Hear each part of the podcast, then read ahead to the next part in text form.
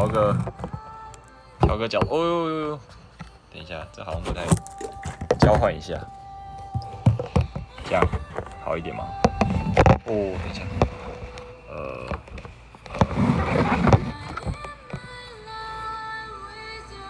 可是这样我就看不到大家在讲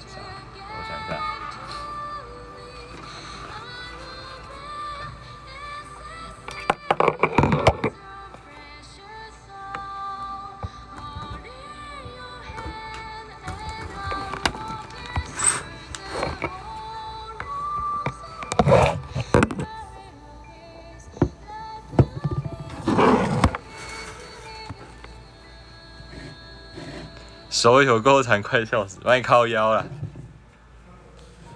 今天呢，要跟大家推荐一本，嗯，应该是台北荣总的心脏外科的呃权威级的医师曹乃文医师，曹乃文呃前辈的的一本书，先在这边给大家看一下。后面再放佛，不是，这是一龙的配乐，有没有听过啊？有没有看过日剧啊？虽然我也没有看过这一部。什么叫做佛？哇，我真的是问号哎！要继续上班了，拜拜拜。想要听后续的内容，可以到 Podcast 听。好，因为今天呢，就是非常的荣幸，受到康健杂志的邀请，找我这个小废物，呃。Y Y 来帮他们介绍 ECMO 叶叶克膜叶医师。好，呃，我相信这边的大家应该都不是笨蛋，你们应该都知道叶克膜不是不是真的姓叶的医师吧？好，它是这个体外的呃氧合交换循环机。意思就是说，呃，我们的心肺功能在某些情况下，比如说大量出血，或者是在呃有些情况，呃，我们需要暂停它的心脏的功能，但是同时呢，你的身体又不能没有血液供应，这时候我们就会用这台叫做 ECMO 的机器，然后呃去给它做一个暂时的血液供应。那这个这个当然不是长久之计，就是说我们不会用 ECMO 去。强迫一个人延续生命，而是说，如果他的状况是可以在短期之内被控制、被矫正下来的时候，我们就会去用 ECMO 帮他争取一些黄金时间。声音好好听。我们今天呢，学术一点，我们今天不要谈太多的这个男女之情。好，那先给大家看一下，我有稍微做一些记录啊。那 ECMO 它的主要功能就是帮我们取代我们的心肺的那个氧气交换的功能。所以呢，他在这边有画一个简单的图示给大家看哦，就是呢，我们的血流啊，从这个地方这样流过去，好，它那我们要怎么同时做血液的交换呢？好，血液的话就是就气体的话就是它的气流会从上面往往下面这样灌，这时候是不是就可以强迫我们的血液里面的红血球里面的血红素去接触到我们的氧气，所以这时候就有了呃氧气的供应嘛，它就可以去做一个氧合。那同时呢，我们还要担心另外一个问题，就是这个血液从体内跑到体外，然后再回体内，会不会有温度上的问题？因为比如说外面的空气是很冷的，好，那这时候可能，呃，我们把血液输回去的时候呢，病人就会有一个低体温的疑虑，所以这时候会用水流，水流从第三个象限的方向过来，然后会给他这个呃温度的控制。在大概是这样，这就是 ECMO 的一个基本原理。那我们今天当然不会讲的太详细哦，就是主要让大家去了解 ECMO 的作用机制啊，然后呃对它有一点基本的概念。假设说呃可能以后你的家人就讲到叶克膜的时候，你就可以稍微跟他讲一下这个东西到底是什么，不要再一冲进来急诊室，然后说我要找那个叶叶克膜叶医师，真的不太就是蛮智障的。好了，然后因为叶克膜，就是 ECMO，它它对于这个给心脏外科的病人啊，或者是说呃没有办法去做这个自己自己的血液循环交换的病人用，一开始啊，但后来在很多的感染感染症啊、肺炎啊，或者是外伤急救的病人都能够发挥很多不错的作用。所以，因为呃它的功能越来越多，然后健保就是会慢慢的去定它的适应症。适应症就是说我们在某些特定的医疗状况下，可以给予病人某一些特定的医疗处置或是特定的药物，这叫适应症。好，比如说今天呢，你呃上课不认真，老师打你的手，好，所以打你手心的这个适应症就是上课不认真。这个举例大家应该就是听得懂。好，反正呢，符合适应症的话就可以做这件事情，这是最简单的说法。好，所以我们要给大家看一下，像健保、健保，呃，现在健保署不是，哎，对，健保署，他们定定的 ECMO 的适应症，好，心因性的休克，心因性的休克，就是你的身体状态是休克，然后是因为心脏的关系，可能是因为心脏没有力气啊，打不动啊，或者是刚手术完，然后有一些功能障碍，或者是你在做一些这个呃心脏手术等等的时候。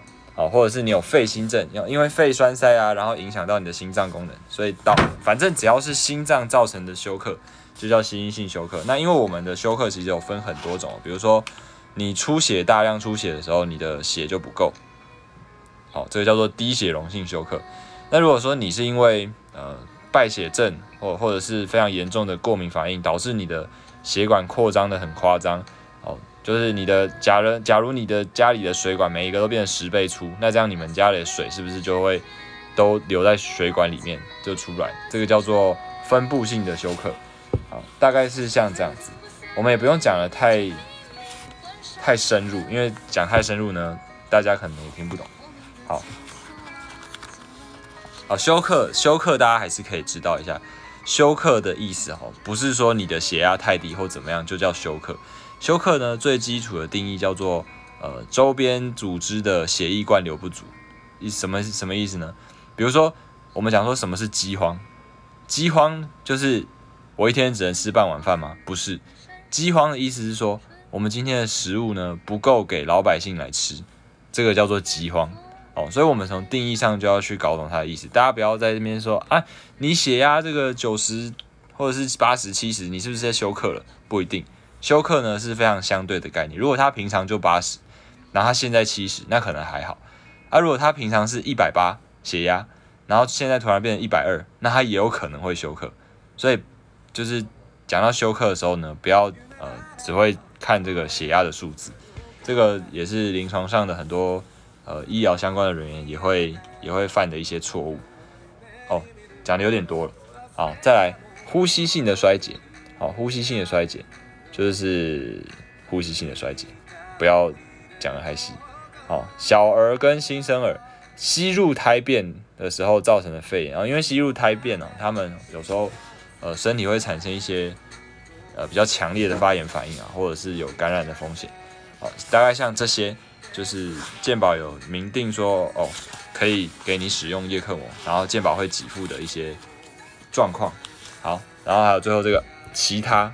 其他就是武汉肺炎是一款真正的战争游戏，它会形成结的哦。好，神经外科不不需体外循环，反正需要体外循环的有没有？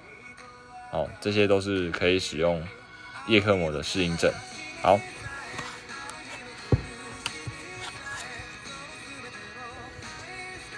我觉得今天可能太学术了，大家就是没有干话可以听，就会不那么想听。好那其实叶克膜呢，大家现在听到的时候，可能都会觉得哦，好像很厉害。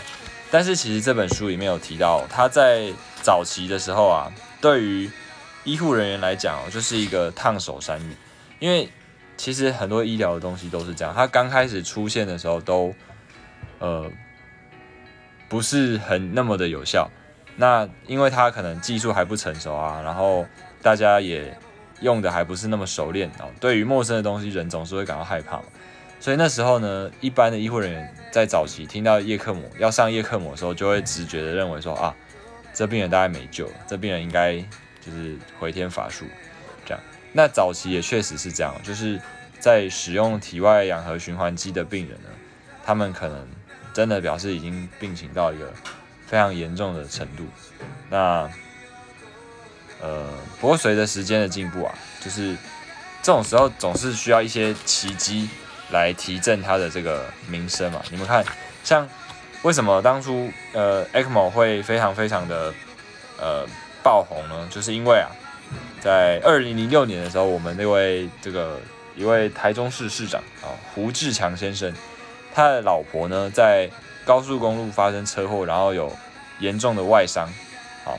所以呢，他在呃手术的过程呢，就是把他的那个左手臂切掉，好，但是呢，在手术过程中呢，他的心肺功能就突然停止，那可能是因为出血啊，或者是诸如此类，可能其他原因不一定啊，但我觉得最有可能是因为出血。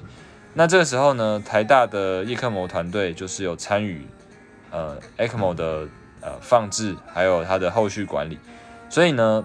就替他们手术团队争取到蛮多黄金时间，所以大概到第四天的时候，他就慢慢的脱离险境，然后恢复意识，然后最后又把 ECMO 拔掉。所以为什么当初 ECMO 会一瞬间这么的爆红，就是因为这样，就是很多的呃大家觉得很厉害的医学奇迹或者医疗的一些神奇的事情，都是因为。呃，我们这个叫做选择性偏差。比如说，今天一百个人用了 ECMO，然后九十九个人都死掉，可是活着的这个人刚好是很有名的名人，那大家就会觉得，哦，其实 ECMO 很厉害很强，对不对？所以那时候有一堆有一堆长辈啊，什么状况也不懂，就一进来就会说要找叶医师。这这真的是，你也不要去嘲笑他们说哦很笨或什么的，因为这都是人的本能啊。他们当然会想要找他们觉得厉害的。人去依附，或者是觉得比较强的医疗相关的东西，然后去保护他们的生命，对，啊，幸存偏差，对对对，幸存偏差，sorry sorry，好，幸存者偏差，好，那所以当初，哦，讲到当初 ECMO 给大家的负面印象，就是说很复杂，为什么要用到 ECMO？因为病人的病情很复杂，很复杂就怎么样？我要管理起来。就会非常的困难，好，然后再很危险，很危险，哦，并发症会很多，可能一不小心就是哪个器官衰竭啊，因为没有血液嘛，或者是说可能感染啊，然后什么其他的风险，再来很昂贵，其实健保最怕的东西不是复杂，就是昂贵，因为我们的鉴宝已经就是随时都处于一个快要垮掉的状态。虽然是这样讲，但也没有真的垮过啊！啊，我不要再讲下去了，不然我要得罪鉴宝局。然后到时候如果我被查出来是谁的话，我就可能不用混。好，反正呢，我们的鉴宝呢，就是希望可以把钱省下来，然后给有需要的人。那至于有没有真的给到，哦，我们的可能对，懂我意思。好，那如果说你用了这个 ECMO，然后又耗费各种人力物力。然后呢，还很危险，就是并发症很多，而且还很容易死亡，啊，然后还很贵，要花一堆钱，那这样谁会想要去用呢？对不对？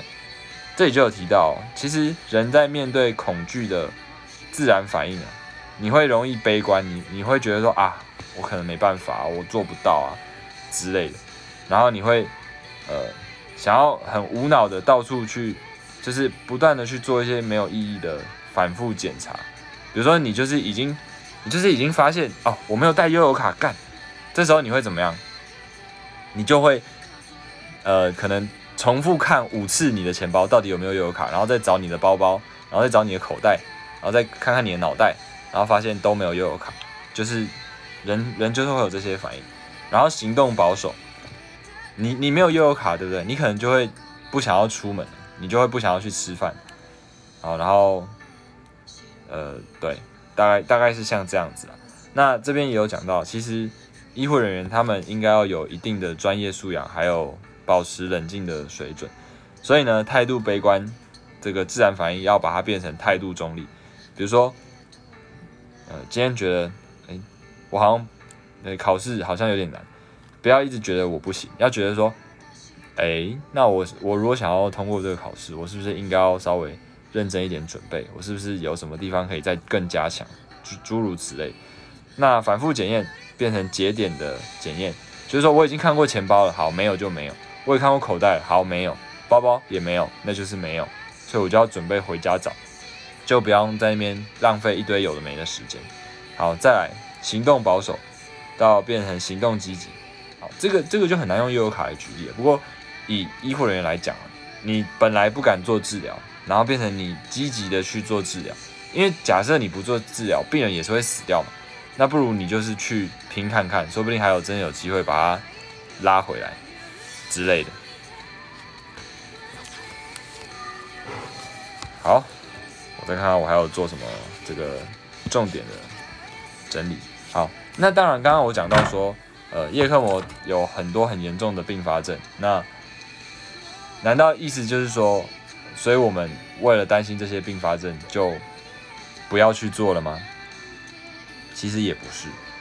我们在面对这些医疗问题的时候，我们绝对不会是去用逃避的方式。当然，我们会尽量减少病人暴露在风险的可能性。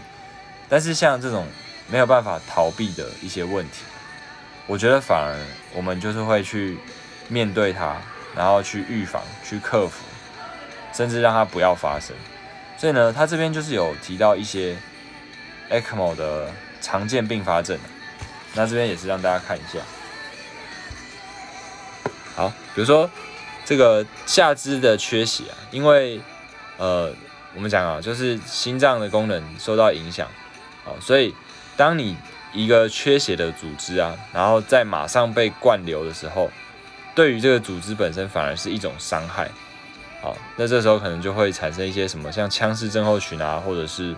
呃，有的没的很多的问题，好，然后再来出血，因为我们的血血液动力如果被改变的时候，我们的呃血液的凝固状态什么的也会受到影响，然后这时候，比如说刚刚讲的再灌流，那就反而有可能会造成出血，好，再来血管的伤害，啊，因为血管本身也是需要血液去供应的，所以，嗯，如果如果缺血的时候，血管本身也会受到伤害。在弄成症候群，这个比较特别啊，这个是在呃 ECMO 上才比较容易看得到，其他的部分大概不太会有，所以等一下会稍微试着讲一下弄成症候群是什么东西。但我其实觉得这也有点小复杂，我那时候也是看了一阵子才看懂。好，再来是左心恢复缓慢，这个这两个其实是有相关性的，好，然后会产生血栓啊、感染啊、肾衰竭啊，诸如此类。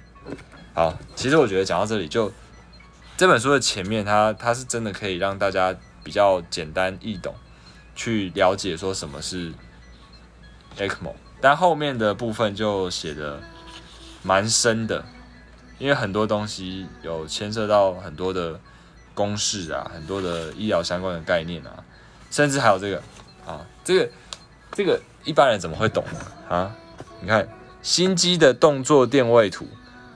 你你你如果没有特别用一个章节，然后去解释说这个是什么东西，其实，呃，大部分人可能也不会理解啊，对啊。不过我真的可以感受到曹医师非常非常用心的想要让大家去理解这个 ECMO 这个东西到底是什么，呃，但我相信这还是有一定的难度，所以如果大家有兴趣的话，你们可以去买这本书来看。然后看完以后，如果有任何问题呢，也可以提出来问我。但我还是老话一句啊，你有任何问题想要问我都可以，但我也可以决定我要不要回答，这个是互相之间的这个尊重。所以有时候如果大家问了一些很智障的问题啊，我就会已读你。我按爱心算是比较客气的，就有可能会已读，甚至是直接删掉留言。所以。不要再问我白痴问题了，不要再问我医师聪不聪明了。你你觉得你问我这个问题，我能怎么回答你？我如果说我是笨蛋，你会相信吗？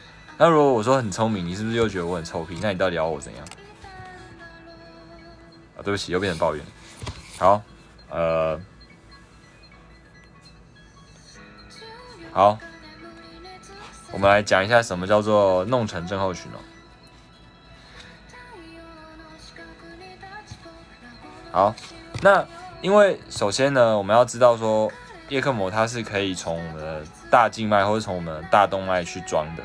好，那呃，我们前面也有讲到说，心脏功能就是不好，所以我们才会需要用叶克膜去帮他做一个呃取代它的功能的效果。那如果你装了 ECMO 以后，它的协议从我们的这这好像讲到解剖学，干好麻烦哦我我为什么要这样拿石头砸自己的脚？好吧，我们再来，呃，人体血液循环图。我们来稍微看一下简单的解剖学。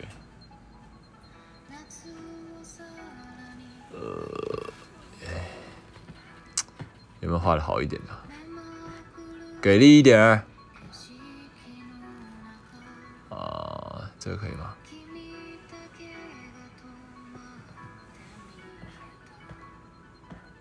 啊，这个这个这个这个，就它了，就它了。然后呢，我们把它放大。好，这个时候，我们可以看到呢，是不是心脏在这边？这是心脏，他老兄。好，心脏没有力气的时候，我们要放叶克膜。我们会从哪里放？我们可能会从这里，从这个呃大腿的这个股动脉，然后去放到我们的内髂动脉。然后内髂动脉呢，就会再接到我们的腹主动脉，所以一直这样这样回来。好，所以它就是从这边去去 pump，就去打那个血液，从这边打过来。那我们生物有教过，心脏呢从左心室，然后主动脉去把血液这样打过来。所以你看哦，它从这边也送它，你就假设有两颗心脏，有一颗在这边，有一颗在这边，它是不是往上打？它是不是往下打？所以两边呢，在这个地方呢，就是会相冲。相冲的时候是不是就会，呃，有一点这个怎么讲？就是我们都是为他好，可是我一个把它往拉，往往东拉，一个把它往西拉，所以有时候就是这样子。因为心脏已经很没有力气了，所以我们装了这一边，装第二个心脏，然后去打，结果就会造成怎么样？它更没有力气把血打下来。所以这其实某种程度来讲，跟我们是我们想要的目标是。呃，ではす好きなでは全然わからないです。你刚刚不是讲中文的吗？你现在怎么变成讲日文？ 血管爆炸也也不至于会爆炸，但是就嗯蛮好笑的，就是说一个往上打，一个往下打，好，两边就是自己跟自己打架。好，那为什么叫做弄成症候群？弄成就是它这边有一个专有名词哦，我不会念。看看有没有高手会念的。好，你看哦，这个 har harlequin 之类的 harlequin，好，他们就是讲说，在欧洲的中世纪的时候呢，有一群这个弄臣，他们就是呃耍耍宝耍猴戏给那些国王诸侯看，就是小丑的前身呐。哦，那他们就是会有一黑一白或者是一黑一红的衣服，哦，就是。很像一个人分饰两角，或者是把自己呃弄得人不像人，鬼不像鬼这样，所以呃，ECMO 的血流往上，好，心脏血流往下，那这个时候呢，呃，ECMO 的血液它可能会打到左心出来的那个地方，就是我们的主动脉瓣，好，那这时候呢，因为因为呃。ECMO 打的血液是我们去用人工氧合的，所以它的氧气呢浓度会很高，所以我们在验病人的时候会看到那个血氧的浓度非常非常的高，非常的漂亮。好，但是这样子是好事吗？表示说啊，比如说今天你在学校永远都只能考二三十分，结果老师就是每天给你家教补习，然后在那边用打的用骂的，然后你就突然考了九十几分。这样子是值得开心的吗？因为我很有潜力，我其实可以考考九十几分，这样是值得开心的吗？其实不一定，因为你对你确实有那能力可以考到九十分，可是为什么你不要？表示你的内心的那个惰性、那个懒惰的程度是大于你的资质的嘛？所以这是一则以喜，一则以忧，大概是类似这样子。所以说，如果我们打那个 ECMO 的数字打出来非常非常漂亮的时候，我们反而要担心，是不是因为心脏的功能已经烂到一个一定的程度了？大概是这样子。那其实心脏呢，如果它还没有死掉的时候，我们用 ECMO 去帮它暂时工作，就像一个人可能连续三天没有吃饭，他会非常的虚弱，非常的萎靡。但是你只要给他适当的休息，然后给他补充饮食、补充营养，他就可以再活过来，再恢复正常的功能。可是如果他已经就是累死了，已经死了，你再去喂他任何的神丹妙药，他还是不会回来。所以，我们我们用 ECMO 的时候，就是在像这样子的概念。我们如果心脏它的状态是还 OK 的，只是比较暂时比较累，所以我们给他 ECMO 顶个几天，然后他就能够回来哈，这样当然是很好。但如果其实心脏早就已经死掉了，那那就没有办法。为啥不顺着原本写的方向？因为你不可能在这里给他插一根管子啊，那个那个风险更高啊。我我而且我们很难把它这里打开吧？我们要把胸骨锯开，你除非你要做开心手术才会这样。我们要把胸骨锯开，然后还要把肺脏拨开，然后拿到心脏，还要把那个心包膜切开。那其实就是。我们我们寻求的是一个利大于弊。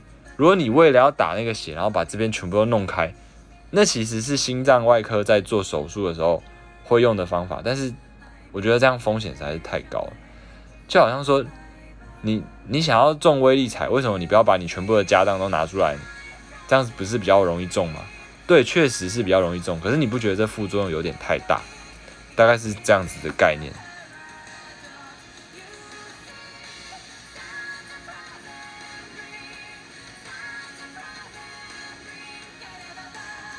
Dracmo 有实现吗？呃，倒是倒是呃没有，还没有定出来啊。好，就是反正我们就是尽量争取黄金时间，因为现在还没有一个非常非常严苛的标准定出来说哦多久内一定要装，或者是装几天就不行，大概是这样子。哎，泰康健的小编你好，你好，幸会幸会。久仰久仰，虽然我也不知道你是谁，但我还是先吹捧一波。好，所以我们刚刚讲过，ECMO 的功能就是什么？替我们争取时间，然后让心肌细胞去复原，好，让它休息一下。好，所以呢，如果心脏慢慢的恢复了，那它打出来的血是不是会越来越强？这时候 ECMO 的血液就会打不到我们的。左心室的门口，也就是我们的主动脉瓣，好，那这时候呢，它两边流那个血流相碰的点，就会越来越往这个靠近我们的，呃，就是本来可能在这里，它本来它会从这边一直打到这边心脏的门口，好，现在心脏呢有力气，它就会往外打，打到这边，好，这时候呢就会出现到我们的一个下一个分叉点。好，这个叫做右边的，那叫啥？颈动脉干吗？肋颈动脉干。好，然后这边会变成这个锁骨下动脉，然后这边变成内颈动脉、外颈动脉。好，这样会在这个地方的分叉点产生。好，所以呢，这个时候，哦，因为心脏的血。它的含氧量是比较低的，记得吗？因为我们现在心肺功能都是处于一个比较不好的状态。可是呢，心脏的功能恢恢复了以后，它是不是可以供应这边的血？它可以供应这边的血。所以这里呢，量到的血氧是从这边的心脏打出来的。好，但是因为他的心肺功能不好的关系，所以这里的血氧状态不太好。好，会出现这样的的一个状况，就这边的血氧状态不太好，可是这里很好，这里很好，这里很好。好，那这时候呢？护理师看到他们就会说：“哎，医师怎么办？怎么办？他的那个呃氧气的分压，那氧气的饱和度往下掉了，然后就会觉得说是不是 ECMO 治疗要失败了？哦，是不是病人要完蛋要岔起来？不是，它代表意思是说我们的心脏的功能越来越呃恢复了。好，所以所以这个就是回到说，我们常常在讲说，呃，medic medicine is an a science of Uncertainty，然后呃，an art of possibility，就是说我们在医学来讲，它是一个很像艺术，然后很像一个科学，它它是艺术又是科学，它是充满不确定性的科学，但是又是充满可能性的艺术，所以不管什么事情都是有可能会会发生的。什么？是投臂动脉啊？投臂动脉，对对对对对，抱歉抱歉，我讲错了，是投臂动脉啊。解剖学太，左手手指上有脏东西哦，这是脱皮啊，这刚刚去潜水的时候那个刮到的。不认识先吹捧所以可以用叶克膜完全起来。心脏如果已经死了，其实也就没有必要安呃安置叶克膜，因为叶克膜，你说这样子给他给他一直打，打个十年五十年，先不要考虑他钱的问题啊。你觉得如果你是病人，你想要这样子吗？你还不如把我冷冻起来。所以如果心脏已经确定没救了，我们也不会去给他装叶克膜，顶多心脏移植看看有没有机会。但是呢，如果是心脏暂时性的失去功能，你用叶克膜给它取代，然后让它休息一下，是是没有问题的。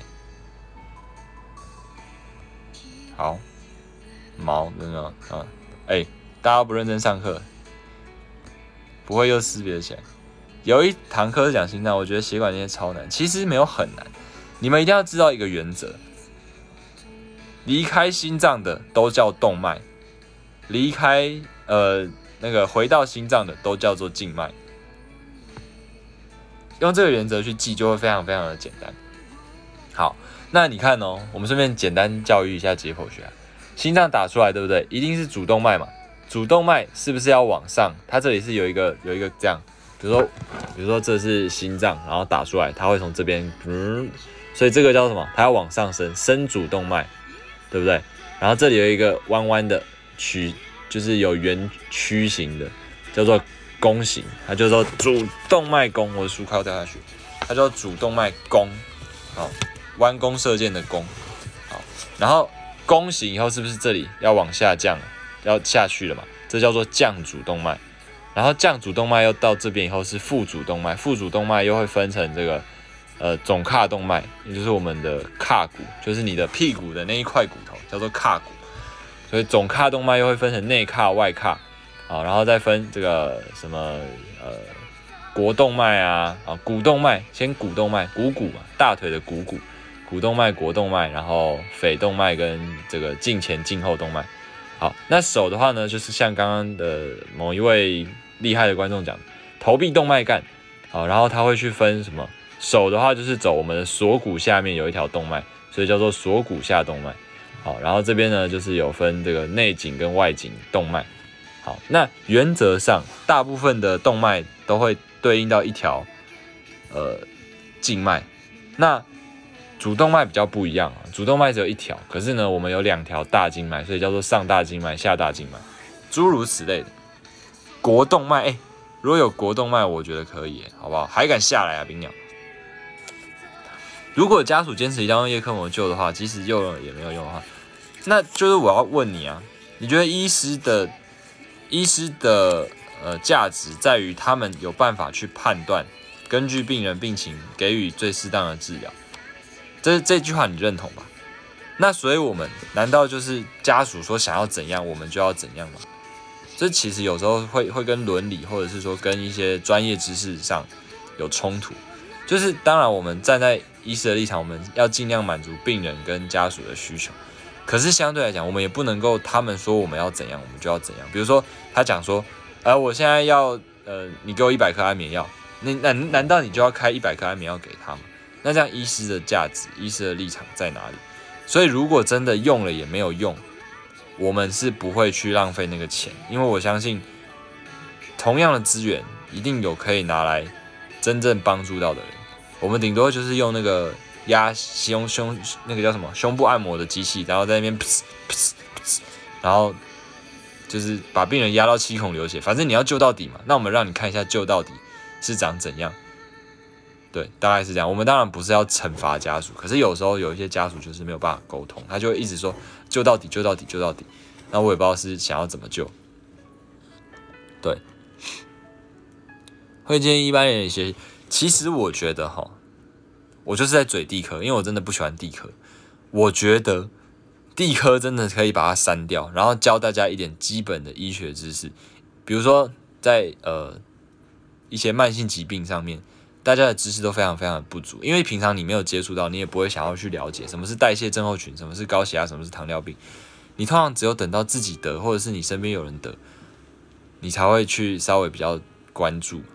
那我觉得这样子有时候都已经太迟，所以你如果可以在高中甚至国中的时候就先教一些东西，那这样你不觉得对对于你在那边背说什么？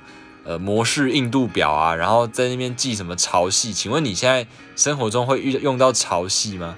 还还是你会知道说这个几等星几等星的亮度差多少？虽然我还蛮喜欢天文的啦，我不是故意要嘴地科，但是我我觉得义务教育可以教一些更实际有意义的东西吧。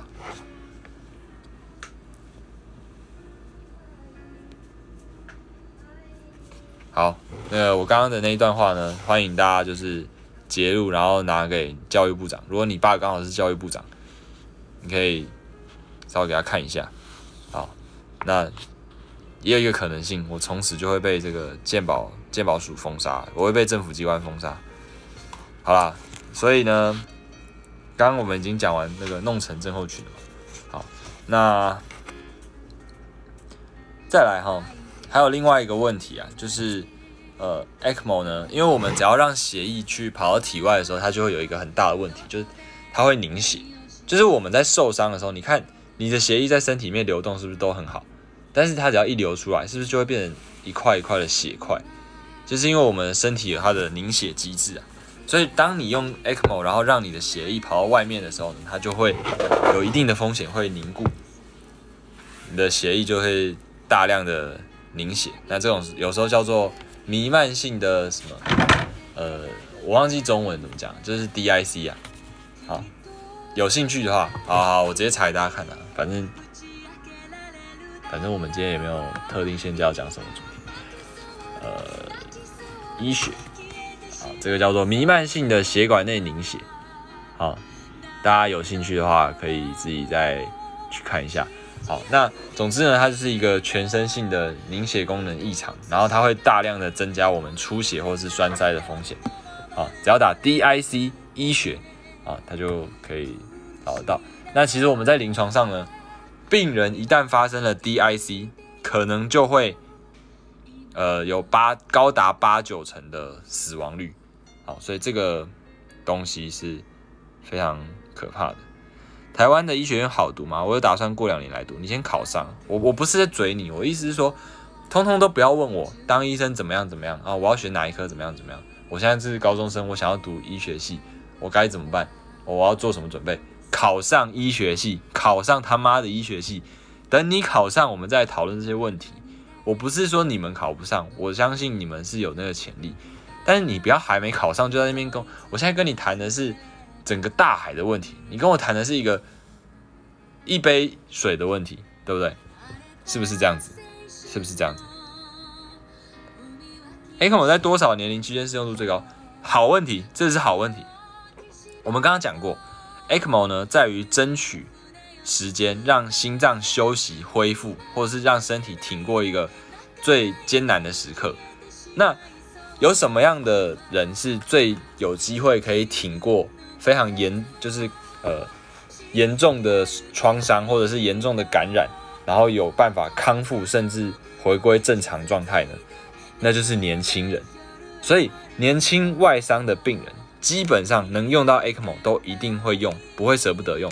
可是如果是一个老人家，已经八九十岁，然后外伤看起来就是不太有机会，那我觉得要用也不是不可以，就是要考量一下利与弊。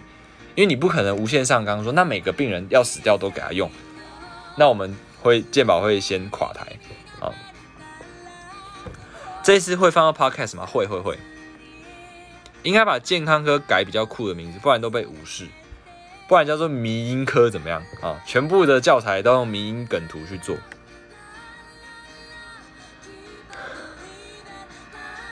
对，会放 podcast 还可以补一下课，没错，是 podcast 啦。康健大大，康健大大是 P O D C A S T，不过我会放的。哦，有有看到你在修改了，谢谢谢谢。一连串的血栓栓到哪都不知道，真的。呃，为医生争取时间，没错没错，医生很年轻，嗯，二十几岁，二十几岁算年轻吗？好，所以我们刚刚讲到了，就是我们会选用抗凝剂。那那抗凝剂就是不要让它凝血。至于要用什么抗凝剂，要用 warfarin 还是 h e p a r i n g 还是要用 no arc 还是要 o arc，就是大家不需要知道。等你考上医学系，甚至等你走心脏科或是神经内科再来学，这个连我们都不是说非常了解。好啦，所以大概就是这样。那那当然，除了刚刚讲那些凝血啊，或者是呃改变我们的血型动力学、再灌流，或者是弄成症候群那些的，其实对于这种呃，因为你要放 ECMO 一定会有伤口嘛，然后你要让你的血液大量的出来，再大量的进去，我们会非常担心的一个问题就是还有感染的部分，感染一不小心就败血症，然后可能就会死掉，所以。这当然也是一个呃要考虑的问题啊。好，那我们来给大家看一下。好，刚刚大家都有问到的，就是到底什么样的人适合用 ECMO 治疗？好，这边有讲到关于战略选择的思路。好，你看哦，假如病人呢是有机会活的，好，我们要用治疗呢，还是要支持性的呃给予 A 叶克膜啊？然后都可以，他就有机会恢复嘛。那，呃，这这这好复杂，我看不太懂反正记得一个观点，有机会活的，当然一定可以用，没有问题，好不好？啊，那不知道会不会活的，可能要看一下，呃，每一位医师的临床的经验去做判断。如果你觉得呢是有机会可以拼拼看，好，然后甚至他恢复以后功能会很正常，那就让他试试看。可是如果他的脑部血管已经缺氧很严重，你就算把他救活，他也只会是植物人。那这样还有没有需要用？我觉得可以斟酌一下。如果呢没有活路了，啊，已经是末期的病人，不一定末期不一定代表的是癌症末期啊，它也有可能是心衰竭末期，也有可能是这个呃各种其他慢性疾病的末期啊，比如说呃常常抽烟的人啊，他慢性阻塞性肺病，他也有可能末期啊，啊诸诸如此类。好，所以这个时候呢，如果确定他大概没有机会了，我们就是走安宁路线，然后我们会让说服这个呃病人的家属呢要去接受这件事情，诸如此类。按 ECMO 的状态下会建议 PT APTT 控制在多少啊？你这真是问倒我了，你这要直接问曹乃文医师啊，你这要问曹乃文医师啊，我我实在是不会，我只是这个关公门前耍大刀，因为今天。康健，康健有邀请我，可以，我也是顺便利用这个机会自己学习一下，不然我们，呃，住院医师呢，其实不会很有机会去接触到，呃，放置叶克膜的部分。好，所以你可能要问一下，那我相信在不同共病的病人，他会给予的标准又不太一样，可能现在还没有定定一个呃特别的标准啊，因为这种东西就是需要长时间的尝试，然后大家发现说，哎。我们把那个 PTAPTT，也就是所谓的凝血功能，定在大概多少，对于病人的预后是最好，然后才会得到相对的比较好的结论。如果是超健康的老人呢，六十八岁，对啊，这当然可以啊，因为很多八十岁的阿阿公阿妈，我们也会建议他们开一些关节置换手术，因为他可能就是身体很好，还可以走十年，对。实习到不是用我表 M 表现啊，反而是 VS 一直希望给更多的 IV，他们不想怎么样，给 IV 也没有关系吧？给 IV 又没有赚多少钱，我我是不知道啊。真的要赚钱怎么会给 IV 呢？对啊，台胞证可以捐血吗？我也不知道。有问题也可以帮忙转达。哎，对他们应该可以直接联系这个曹乃文医师。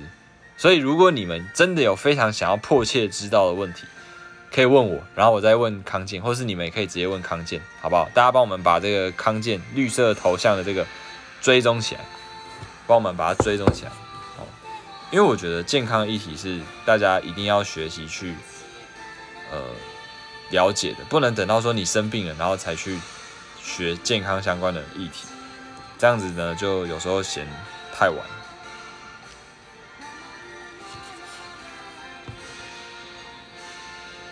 好，那大概就是这样。所以再再跟大家推荐一次哈，就是这本书呢，虽然它有一些部分确实比较偏，呃，医疗人员的专业度比较高，但是我觉得前面的部分看起来大家还是可以知道一下 ECMO 到底是在干嘛。所以上次呢，有一位观众有问我说，到底哦是不是常常有人在滥用这东西？其实，呃，曹医师的意思是说，好，目前 ECMO 都还没有所谓的滥用。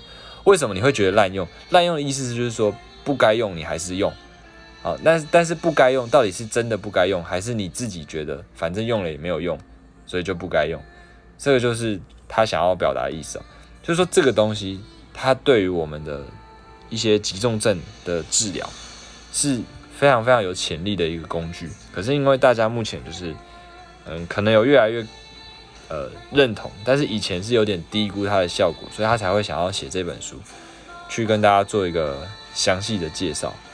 那当然，呃，比如说以后假设有人有家属不幸的需要用到的时候，那你就可以去了解说，到底为什么我们是基于什么样的原因去使用这个 ECMO。好，那我们预期。能够最好达到什么样的效果？在你了解这些状况的时候，你就可以去配合医师做一个医疗的决策。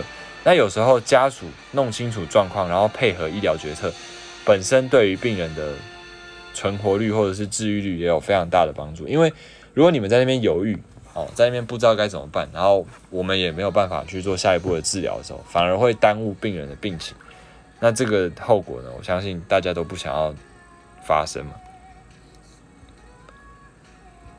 ECMO 都是自费对吗？呃，没有，现在刚刚有讲到一个部分呢，就是健保现在有在某些特定情况下呢，是能够呃用健保的费用去申请的。我我找一下，我找一下，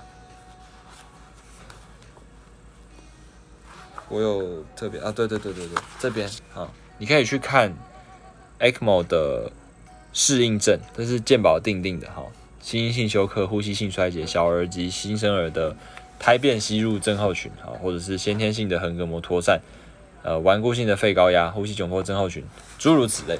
所以其实，呃，我们已经慢慢的有在定定一些规范，给大家作为参考，说什么样的情况下适合用 ECMO，甚至健保会帮你出钱，这样。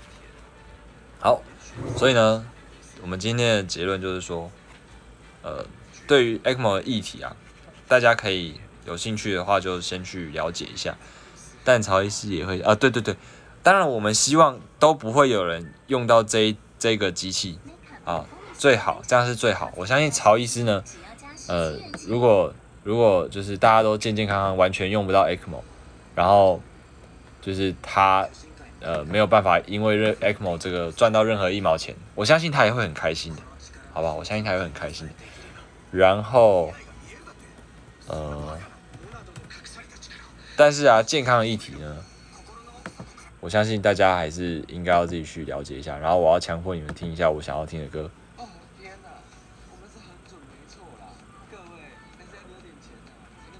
拜拜。好，这本书看起来翻了很多次，真的很用心。没有啊，就是，嗯，其实。我我坦白说啊，前面有很多呃保养品或者是一些专业，他们会问我说有没有想要接业配啊，然后可能有偿有酬劳之类。但是一方面我是觉得说，我这个账号是民营，它是二创的东西，二创的东西其实不太不太适合拿来盈利。另外一方面呢，我就是创这个专业的初衷很单纯，就是想说给大家看一下。给大家一个机会去了解我们的心酸，然后还有就是可以听看到一些很好笑的故事，这样，然后从中学到一点医疗相关的基本 sense，大概就是这样。所以我应该不会用这个账号去接任何有偿的业费，但是像康健这种，他们是很用心的想要提供大家一些资讯。然后接连连连 ECMO 这么复杂的东西都把它写的尽量浅显易懂，那这种我当然就很乐意的去帮忙。感觉健保在出钱，台湾的药厂都退光。什么台湾的药厂不会退光啊？国外的药厂才要退光啊！这又是另外一个议题。但是这个讲下去，我真的以后不能够在这里公公布我的身份，不然我绝对是马上被，就是我我我任何处方、任何的开药都可能会被健保核删。所以我们不要做这么智障的事情。会有直播吗？会，我会把它变成 podcast，然后呃，就是上传到我的那个账号里面。好，那今天的直播大概就是这样。下一次呢，我们会再聊一些大家比较感兴趣的话题，就不要再讲那么多医疗，然后也不要再私讯我问我怎么读书，不要再问我你的肩膀疼痛，你的。头发骨折，你的眉毛过敏，要怎么办的？不要问我这些医疗问题，去问一叶草，去问 L，去问读书，去问读书账，要问医学相关知识，去问一叶草。拜托拜托，我就是个做米音的。现在需要走到 ECMO 的病人哦，这个刚刚有讲过啊。你如果只是一个短暂的外伤，外伤的病患，短期内大出血，心脏功能受到影响，这个你你用 ECMO，它是很有机会把它就是完全救回来，而且会它复原以后会跟好像正常人一样，这种当然是可以救。那健保的规范也是，你看它其实我我要再翻一次，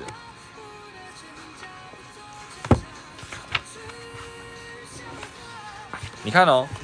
心因性的休克就是我们刚刚讲的，啊他他短期内因为大量出血或者是其他原因，心肌梗塞或什么的，造成他心脏暂时失去功能，这种是有机会的嘛？再来呼吸性的衰竭，这可能就是 CO2，就是二氧化碳太多，或者是什么巴拉巴拉巴拉，或者是说你肺脏移植前已经呼吸衰竭的病人，他他肺脏移植后是有机会的。还有小儿及新生儿，他们只要度过短暂的这个困境，都是很有机会变得跟正常人一样的。所以这个时候，我们当然是会给他们用。所以健保的定的原则也就是这样子。Podcast 名称就是你可以去 Spotify 或者去 Apple Podcast，然后用呃用那个 dr 点 m e m e 都可以找得到。问木，对对对。在简介那边有，对我的我的首页就有了，好不好？好啦，就是这样。然后我今天刚夜潜完，很累。你们看我我我还有这个，我还有这个潜水的毛巾，我觉得很漂亮，它是一个星空金鱼。然后，好，只是要炫耀一下，因为我昨天我昨天值班被干歪，然后今天立马跑来肯定爽一下。希望有机会可以看到这么详尽的医学入门解说。好啦好啦，有机会的话，好不好？有机会的话，但可能机会不会太多。我还是想要走一个搞笑路线。好，所以我们谢谢大家的收看，然后谢谢康健给我一个这样的机会。好，那大家呃不一定要不一定非要买这本书不可，但是我希望你们可以对于。呃，生活周遭的一些医疗的相关资讯呢，多多上心。你要找我讨论也可以，还是那个原则，你要问我任何问题都可以，但是要不要回答是我的自由。书名是不是好？我们最后呢，在这边放置一分钟，放置 play。